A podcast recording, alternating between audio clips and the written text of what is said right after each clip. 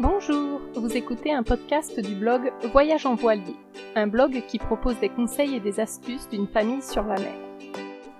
Aujourd'hui, j'ai la chance d'interviewer pour vous Vanessa du catamaran Oana, actuellement ancrée au Cap Vert. Elle et sa famille ont déjà pratiqué deux façons de faire l'école en voyage.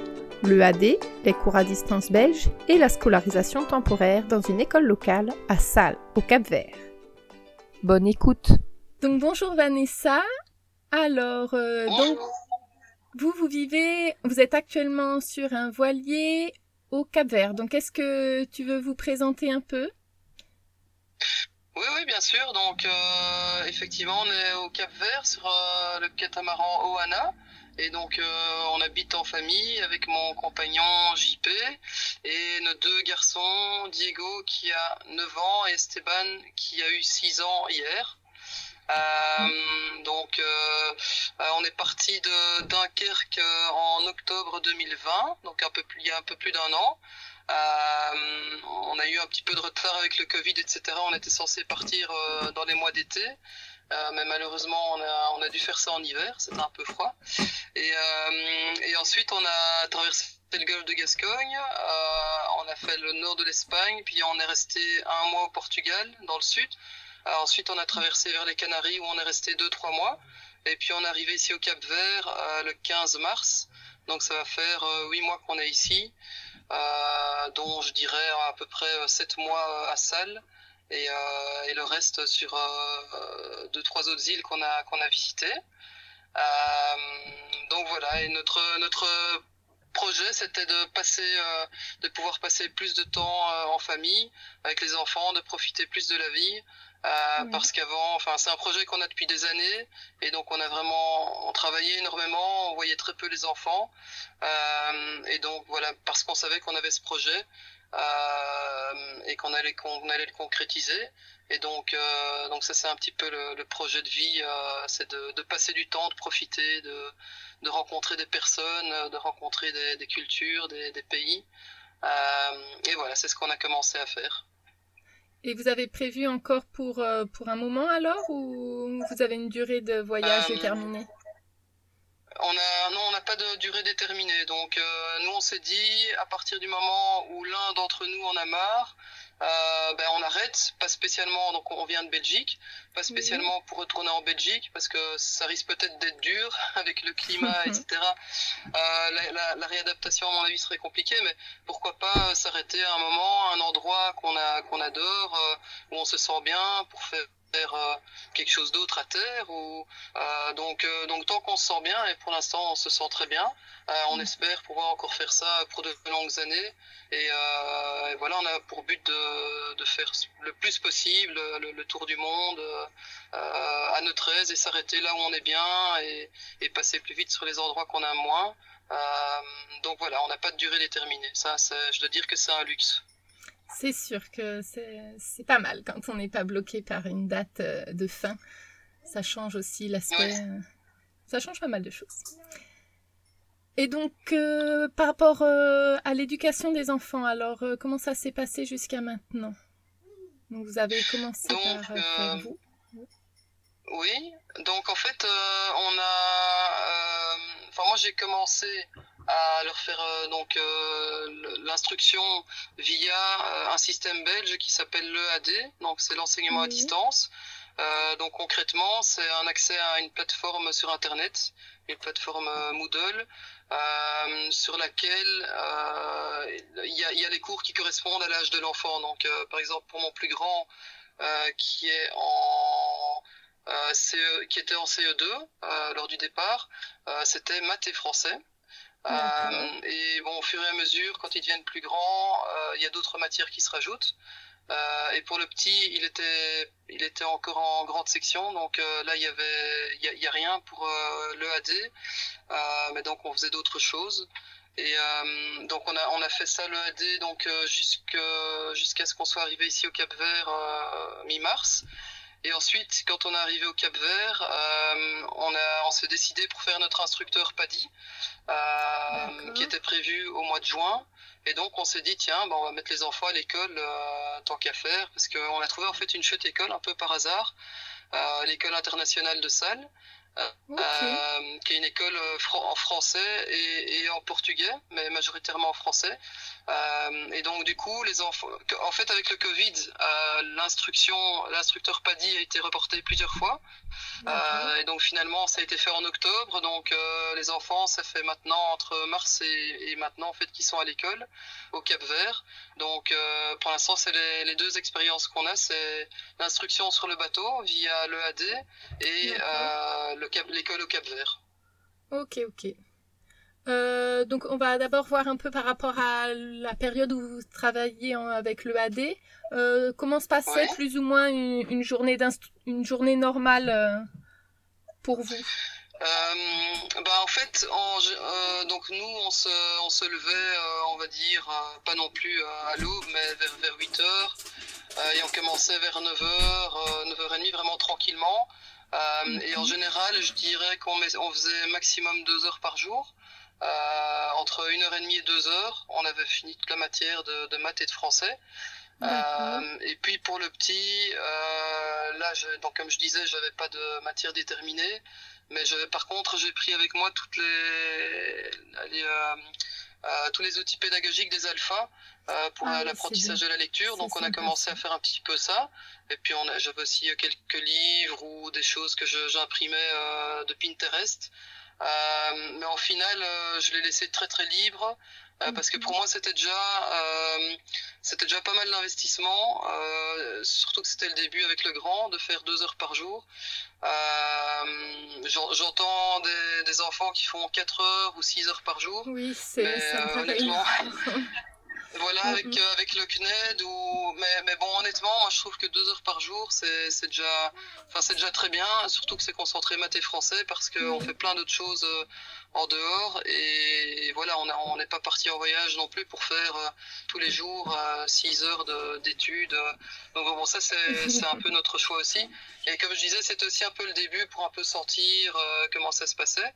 Et ça se passait relativement bien. Donc, euh, euh, on, a, on, a, continué comme ça. En fait, on a avec le AD, on a un programme, on sait facilement voir si on est en retard ou pas par rapport au programme. Et euh, donc, donc, ça, ça peut rassurer aussi quelque part en se disant, ah ben c'est bon, on est en ligne ou on est même un petit peu en avance.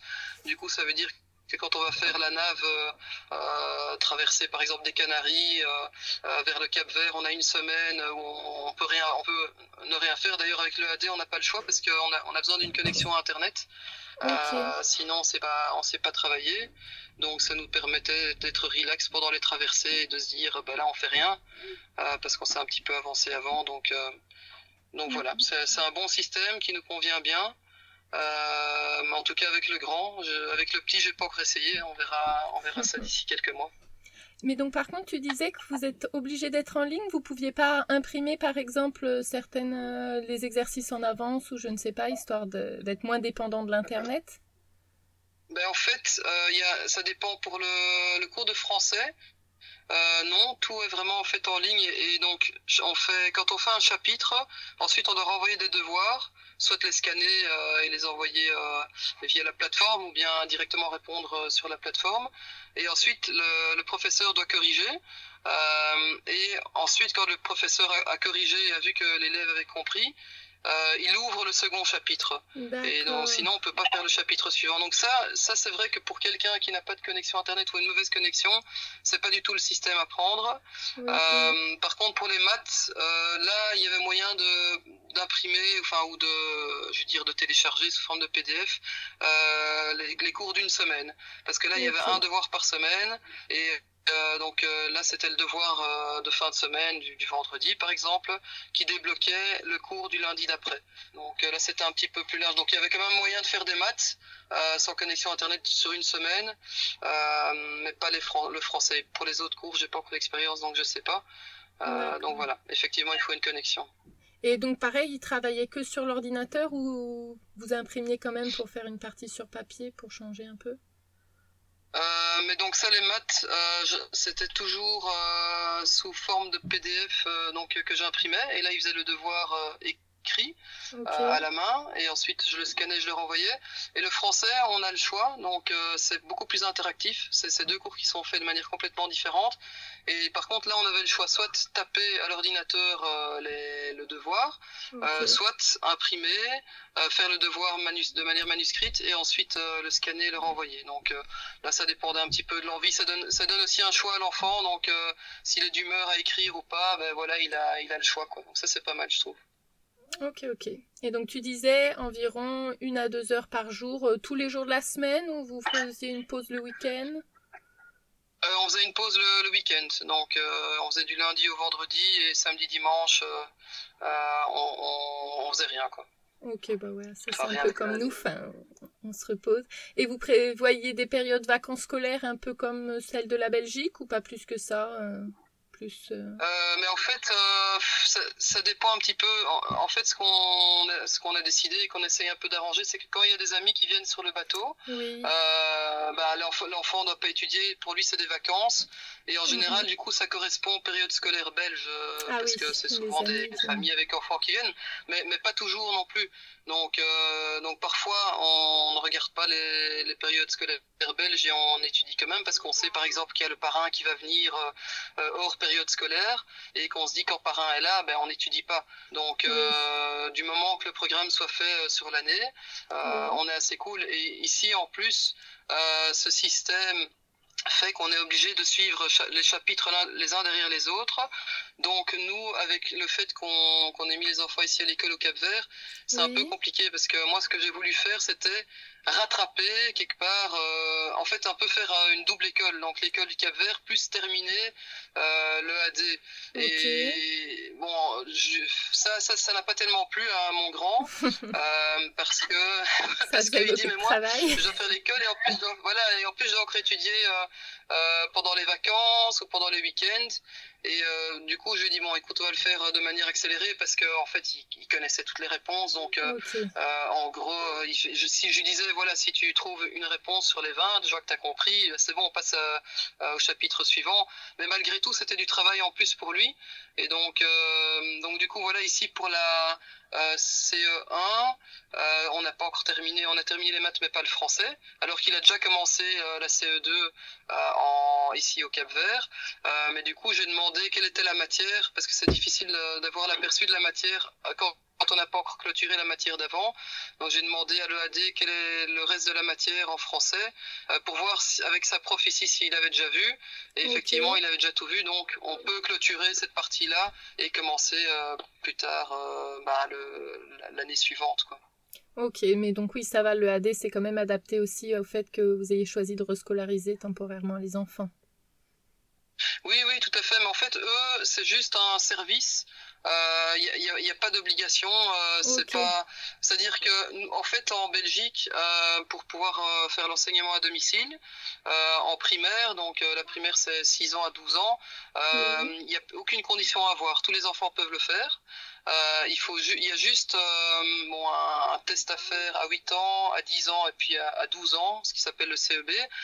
Mais on va dire que le gouvernement est très très cool par rapport euh, à, je dirais aux familles comme nous qui voyagent etc c'est pas toujours facile de revenir en Belgique pour faire les tests. Et donc euh, du coup par exemple le test de 8 ans bah, Diego a pas dû le faire. Et euh, celui de 10 ans on va essayer de pas devoir le faire non plus. Par contre à 12 ans ça y a pas le choix parce que c'est un test obligatoire pour pouvoir passer ensuite à ce que nous on appelle les secondaires donc c'est-à-dire à, l'année de ses, 13 ans. Mais par contre le AD c'est vraiment c'est simplement un outil. Donc, euh, en fait, eux, ils font ce qu'on leur dit. Si on dit voilà, c'est bon, je considère que mon enfant a acquis la matière euh, et donc je veux pas faire les trois derniers modules, on passe, euh, on passe à l'année suivante. Ils le feront, ils vont pas venir vérifier quoi. Donc c'est deux choses différentes. Le, gouvernement et le AD, le AD est un outil, mais si on veut, on peut ne pas utiliser le AD et faire quelque chose de complètement différent du moment que quand il y a un test, ben, l'enfant réussisse le test quoi. Ok ok, donc c'est pas mal ouais. Mm, mm. Oui, tout à fait. Et donc ça se passe comme vous l'aviez prévu avant de partir en voyage Vous avez, vous étiez dit euh, avant de partir, bon, on fera euh, deux heures tous les matins d'école en suivant le programme, blabla, et tout s'est passé comme prévu ou c'est pas tout à fait ce que vous pensiez? Euh, non, honnêtement, ça s'est passé euh, plus ou moins comme prévu. Enfin, euh, en tout cas pour pour le AD, c'est ce que j'avais en tête entre voilà une heure et deux heures par jour, s'adapter avec les navigations, s'adapter avec les amis qui viennent. tout s'est tout s'est passé comme prévu. Après voilà, on pensait pas spécialement mettre les enfants à l'école au Cap Vert. On, on, avait en tête de les mettre à l'école pour qu'ils resocialisent temps en temps euh, euh, sur le trajet, mais pas aussitôt. Euh, donc, donc ça quelque part c'était un petit peu imprévu, mais sinon par rapport à l'enseignement sur le sur le bateau, je pense que c'était relativement en ligne avec ce qu'on pensait. Et vous aviez, vous avez pas rencontré de difficultés particulières sur certains points, la motivation par exemple, je ne sais pas? Bah, il faut quand même avouer que c'est pas facile euh, tous les jours. Euh, voilà, bon, moi c'est pas c'est pas ma vocation d'être prof, honnêtement. Euh, c'est pas quelque chose que j'aime spécialement. Euh, et donc euh, c'est clair qu'il y a eu des, des moments de qu'il y a des moments de stress. bon, avec avec mon grand, je dirais que j'ai de la chance parce qu'il est il est assez scolaire, c'est un, un très bon élève et donc donc il, se débrouille bien.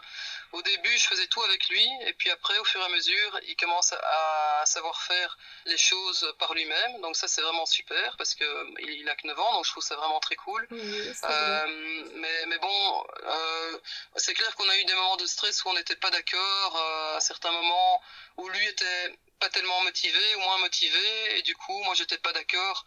Euh, je me dis je sais que tu sais aller plus vite. Euh, tu peux le faire et je vois que tu traînes. Et donc alors qu'en final, euh, voilà, il faut quand même laisser euh, l'enfant à, son rythme.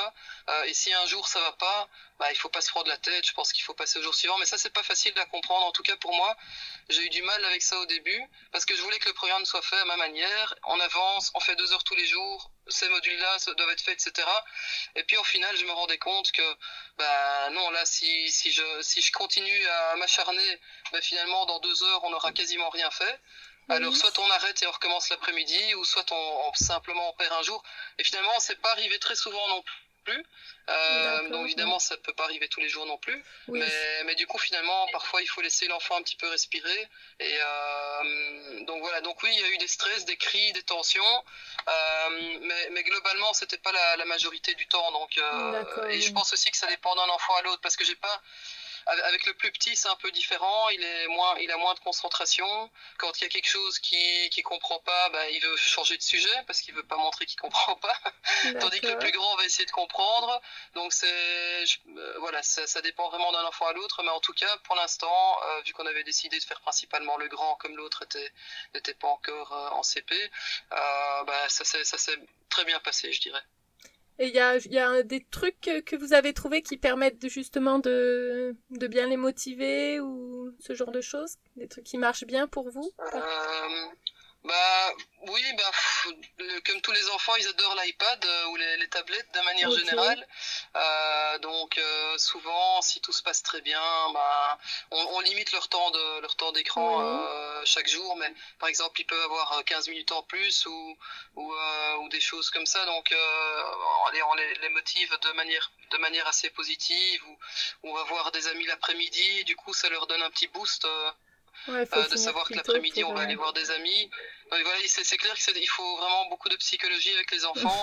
et, euh, et, et il y a des jours où tout va bien, puis il y a des jours où ça va pas. Il faut essayer de trouver des, des choses pour dire ben on va faire ça cet après-midi, euh, on va ou on va plonger, on va, on va pêcher. Et du coup euh, la motivation revient euh, ou pas toujours, mais mais donc voilà. Oui, pour moi c'est plus de la, mm -hmm. de la motivation positive et, et pas, pas, pas de manière négative. Je veux dire, non, allez, c'est oui. pas parce que ça va pas que l'enfant est puni.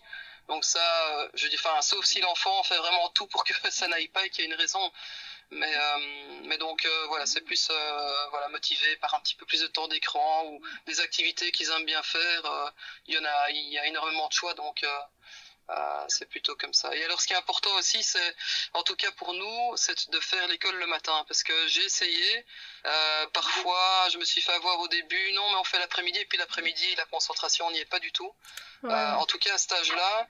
Ou alors en fin de journée, parfois. Enfin, je sais que pour les miens, la fin de journée, vers 4-5 heures, enfin. Des fois, il y a un petit moment là où ça reprend la, la concentration, mais bon, ça dépend des jours et. Ouais, Et c'est pas au milieu d'après-midi en tout cas. non, parce qu'ils voient, il y a le soleil, il y, a, plein d'autres choses à faire. Et tandis que le matin, on se lève et puis ça, ça permet d'avoir un rythme aussi. Oui. alors, c'est clair que de temps en temps, quand il y a quelque chose qu'on a prévu de faire le matin, et on le bouge l'après-midi, mais mais j'ai déjà remarqué que ça vaut presque même pas la peine de le bouger l'après-midi parce que l'après-midi, bah, ça devient trop compliqué, quoi. Mais ça dépend encore une fois des enfants. Oui, oui. Et sinon, vous avez un peu une liste de matériel scolaire qui, pour vous, a été indispensable depuis ce début de voyage? Le début, ça euh, bah, je, dirais, euh, je dirais à peu près le même matériel scolaire qu'en Belgique. Après, on a, on a acheté une petite imprimante scanner.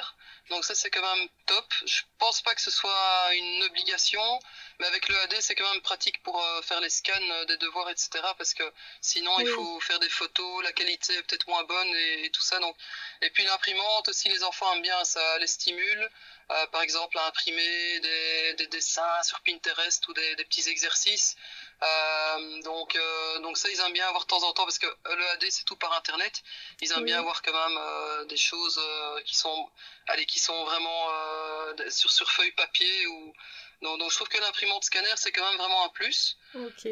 Il faut bien prévoir les, cartouches aussi à l'avance. Les papiers, on les, on les, a trouvés relativement partout, mais les cartouches, ça, c'est pas toujours le cas.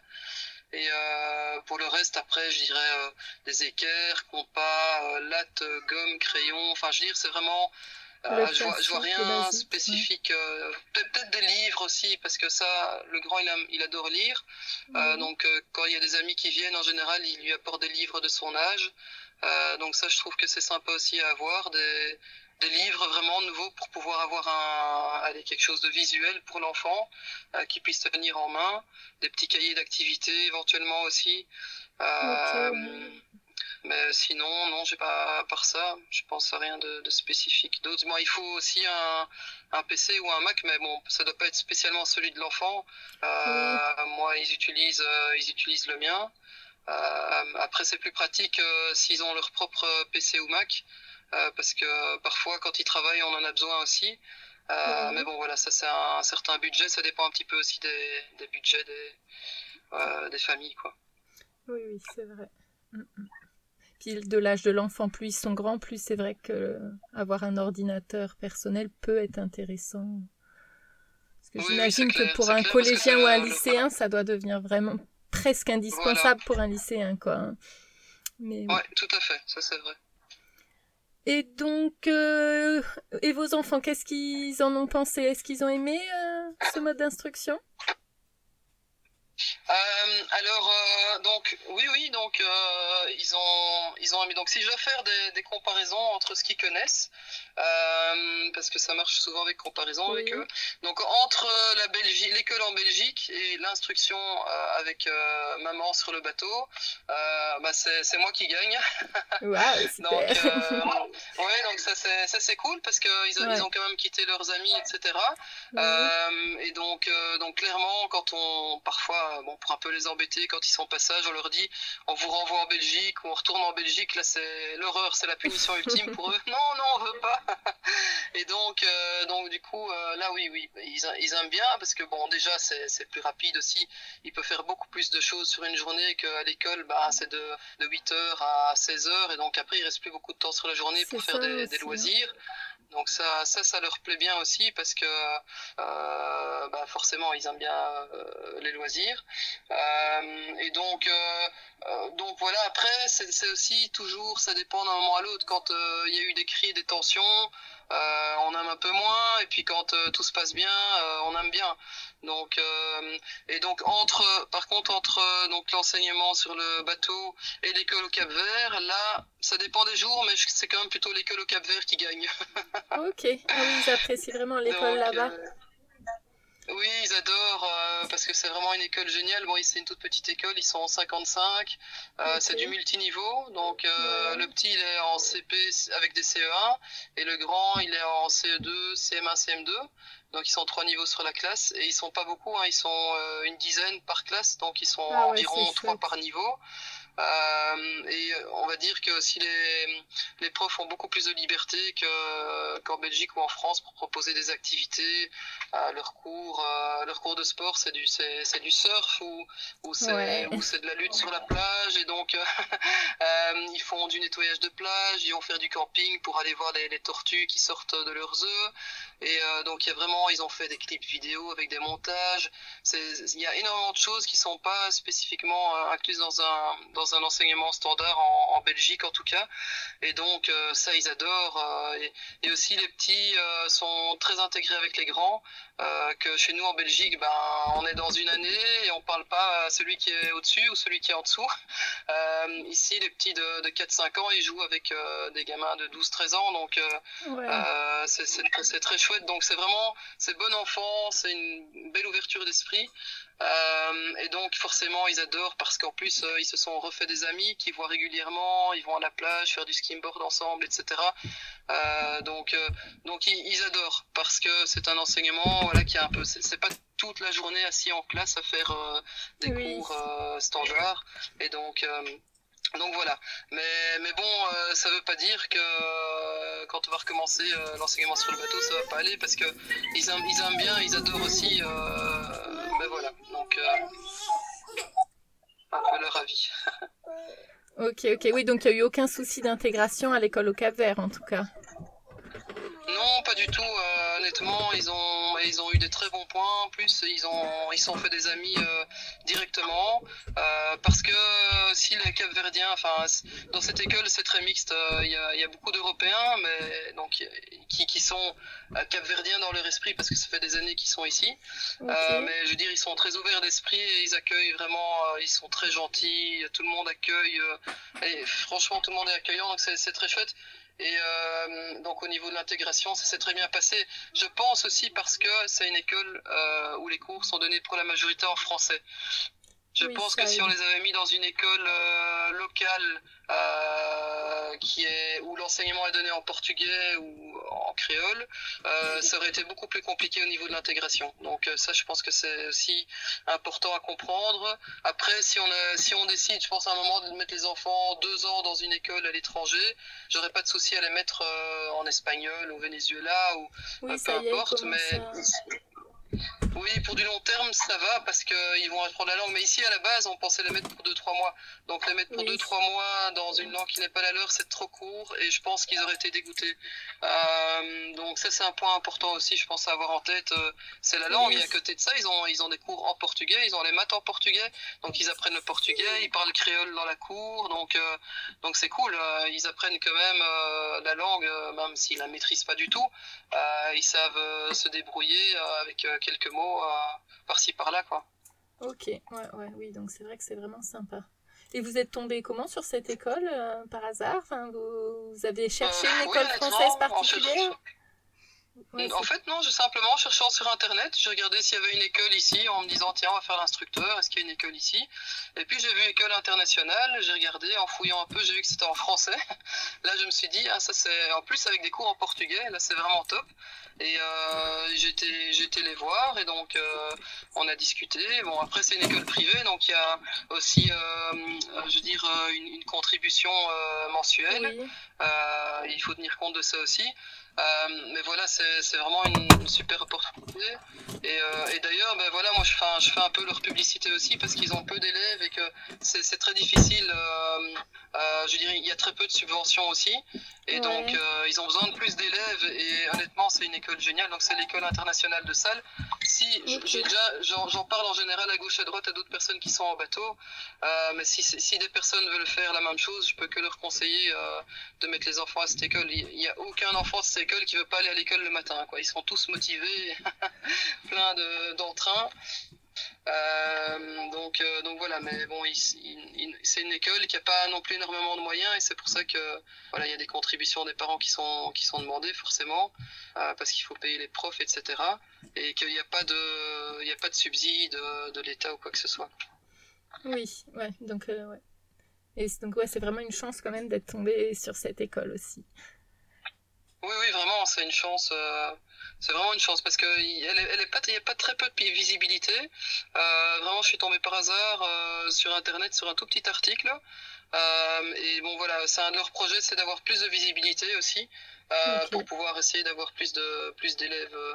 Donc ça, ça va. Enfin, c'est un, un des projets actuels de cette école. Ok, ok. Et donc, quels sont vos projets là pour la suite du voyage? Bah, les projets pour la suite, euh, en fait, nous, on est, on, s'est dit tant qu'on est bien au Cap Vert, on, y reste. Euh, pourquoi? Surtout par rapport au Covid, parce que ici, euh, déjà, il y a très peu de cas et c'est relativement cool. Euh, donc, il faut mettre des masques dans les dans les magasins quand on est à l'intérieur. Euh, à part ça, il y a, y a rien rien à faire. Donc, euh, entre certaines îles, parfois pour voyager, il faut faire un test, mais rapide.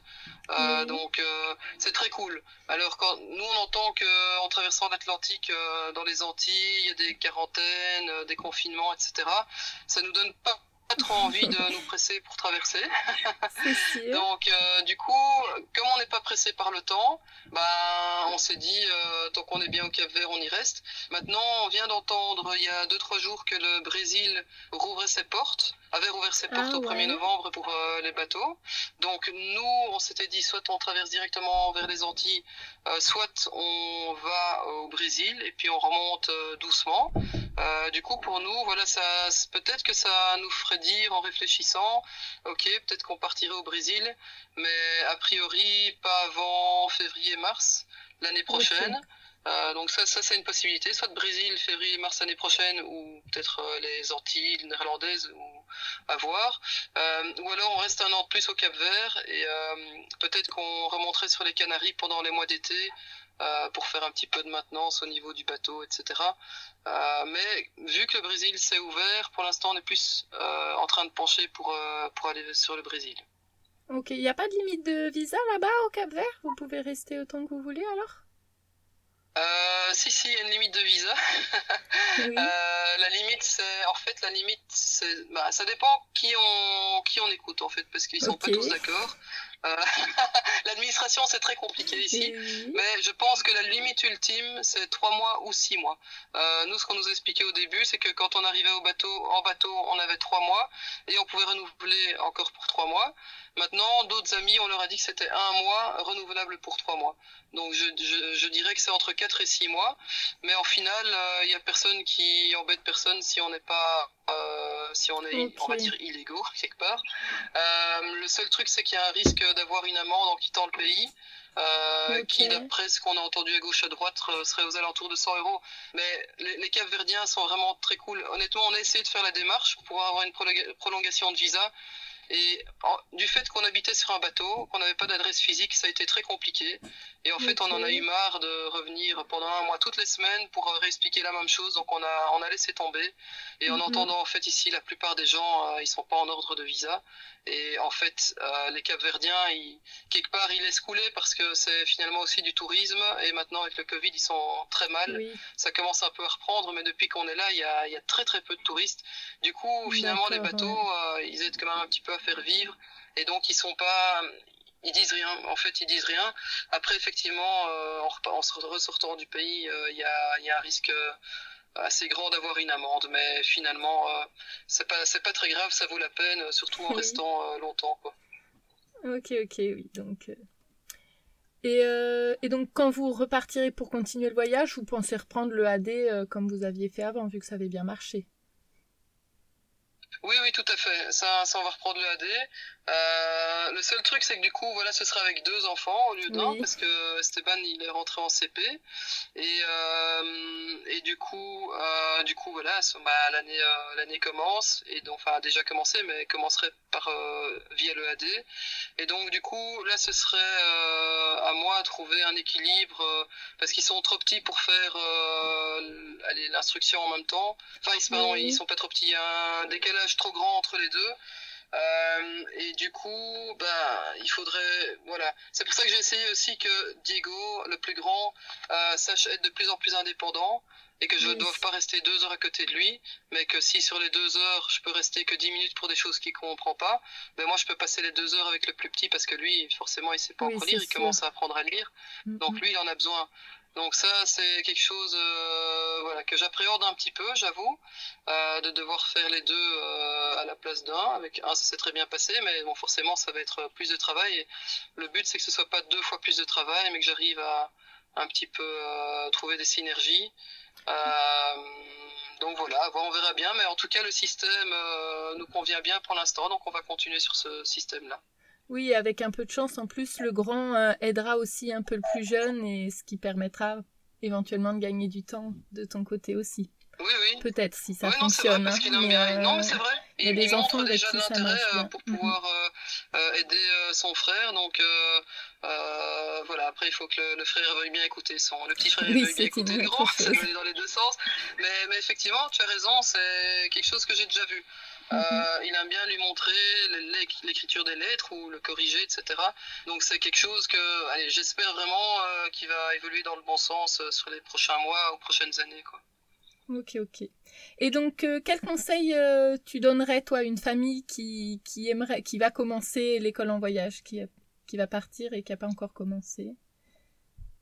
Bah, Moi, je dirais conseil, c'est de, de foncer d'abord, parce que je sais qu'il y a beaucoup de, euh, déjà beaucoup d'appréhension au départ. Euh, quand j'ai lu les blogs avant de partir, euh, ben, je voyais, je vois beaucoup tout le monde qui stresse. Enfin, peut-être pas tout le monde, mais beaucoup de monde qui stresse alors que finalement les enfants sont les premiers à s'adapter euh, et donc euh, finalement finalement c'est les parents qui stressent mais les enfants pas du tout.